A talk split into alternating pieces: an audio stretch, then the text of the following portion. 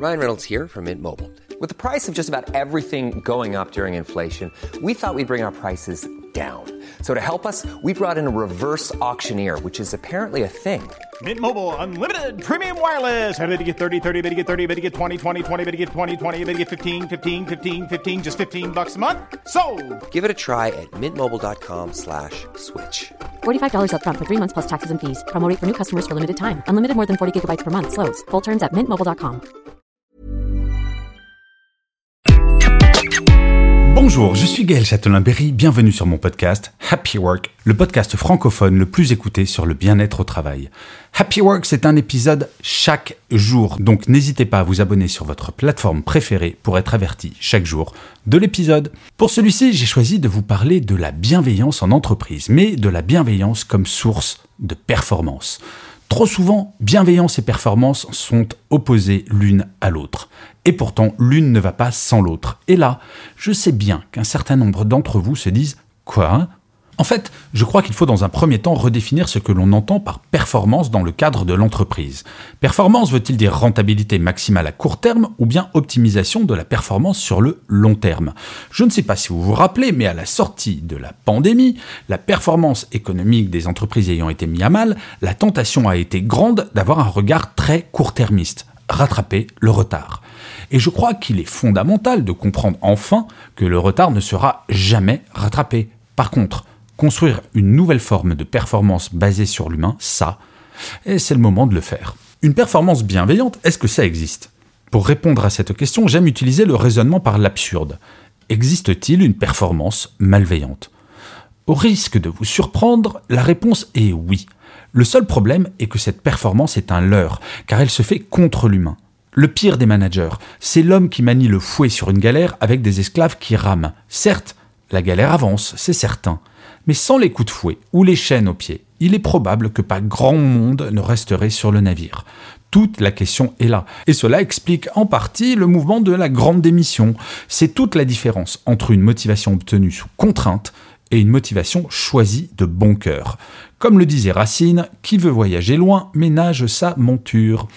Une fois ce point établi, revenons au sujet de cet épisode. La performance. Lorsque la bienveillance est le maître mot d'une entreprise et de son mode de management, comment est-il possible de la mesurer? De fait, je le constate depuis des années maintenant, et le mouvement s'accélère drastiquement depuis l'épisode de la pandémie. La bienveillance à leur égard est devenue une exigence de la part des salariés. Quel salarié souhaiterait travailler dans une entreprise où il n'y aurait jamais de feedback, se ferait hurler dessus dès qu'il fait une erreur, personne ne lui dirait bonjour, personne ne l'écouterait Mais en retour, qu'offre donc le salarié? Eh oui, nous ne sommes pas dans un monde de bisounours, nous pourrons le regretter, mais in fine, une entreprise doit être rentable pour pouvoir payer les salaires et investir sur l'avenir. Alors, bienveillant, ok, mais pourquoi? La première chose, c'est qu'il y a moins de turnover. On ne quitte pas un travail, on quitte un manager. Plus de 50% des démissions sont la conséquence d'un management de mauvaise qualité. Le management bienveillant, à l'inverse, permet de fidéliser les salariés. En effet, pourquoi quitter une entreprise qui donne un sens à mon travail et dans laquelle je me sens reconnu et écouté? Bien entendu, il serait naïf de penser que le niveau de turnover, c'est-à-dire le nombre de personnes qui quittent l'entreprise chaque année, tombera à zéro, mais c'est cet indice qui permet de mesurer l'impact de la bienveillance. Recruter coûte cher et peut être long. Former les nouveaux entrants prend du temps, sans parler du risque non nul de faire une erreur de casting. Réduire son niveau de turnover est un élément clé de la performance d'une entreprise. Par ailleurs, un salarié loyal est un salarié qui, généralement, parle en bien de son entreprise à ses proches, sur les réseaux sociaux par exemple. Ensuite, une des conséquences de la bienveillance, c'est plus d'engagement. On ne se bat jamais autant que pour les choses que l'on aime, c'est bien connu. La peur de la sanction, si l'on n'atteint pas son objectif, n'a jamais été efficace. Il est commun d'entendre parler de stress positif. Je déteste cette expression. Le stress n'a aucun impact positif en entreprise. Et dans un monde qui découvre avec horreur un nombre de burn-out qui augmente d'année en année, les entreprises qui prennent conscience de cela auront les salariés les plus engagés. Selon une enquête réalisée par le site de recherche d'emploi Indeed, 66% des salariés se sentent concernés par le stress au travail. 24% sont en hyperstress selon l'Observatoire du stress au travail. Le stress empêche un salarié de se focaliser pleinement sur une tâche. Peur de mal faire, peur de ne pas atteindre son objectif. Au final, il dépensera plus d'énergie à gérer son stress qu'à avancer.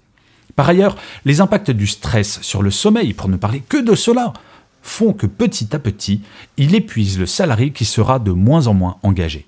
Une étude Gallup sortie en 2022 a montré que les salariés français étaient dans le peloton de queue de l'engagement des salariés avec moins de 7% qui se déclaraient engagés ou très engagés au travail.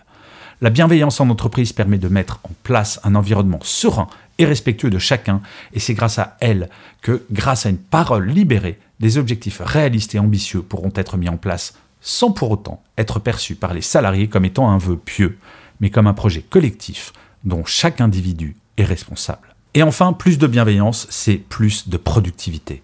L'engagement n'est rien s'il n'est pas accompagné de son cousin, la productivité. Trop souvent, l'engagement d'un salarié est évalué à l'aune du nombre d'heures passées par celui-ci au bureau. Mais quand vous savez qu'en moyenne, un salarié français va passer 1h15 par jour à se promener sur ses réseaux sociaux personnels, à scroller sur son Insta ou à regarder des vidéos de petits chats sur YouTube, ça fait relativiser.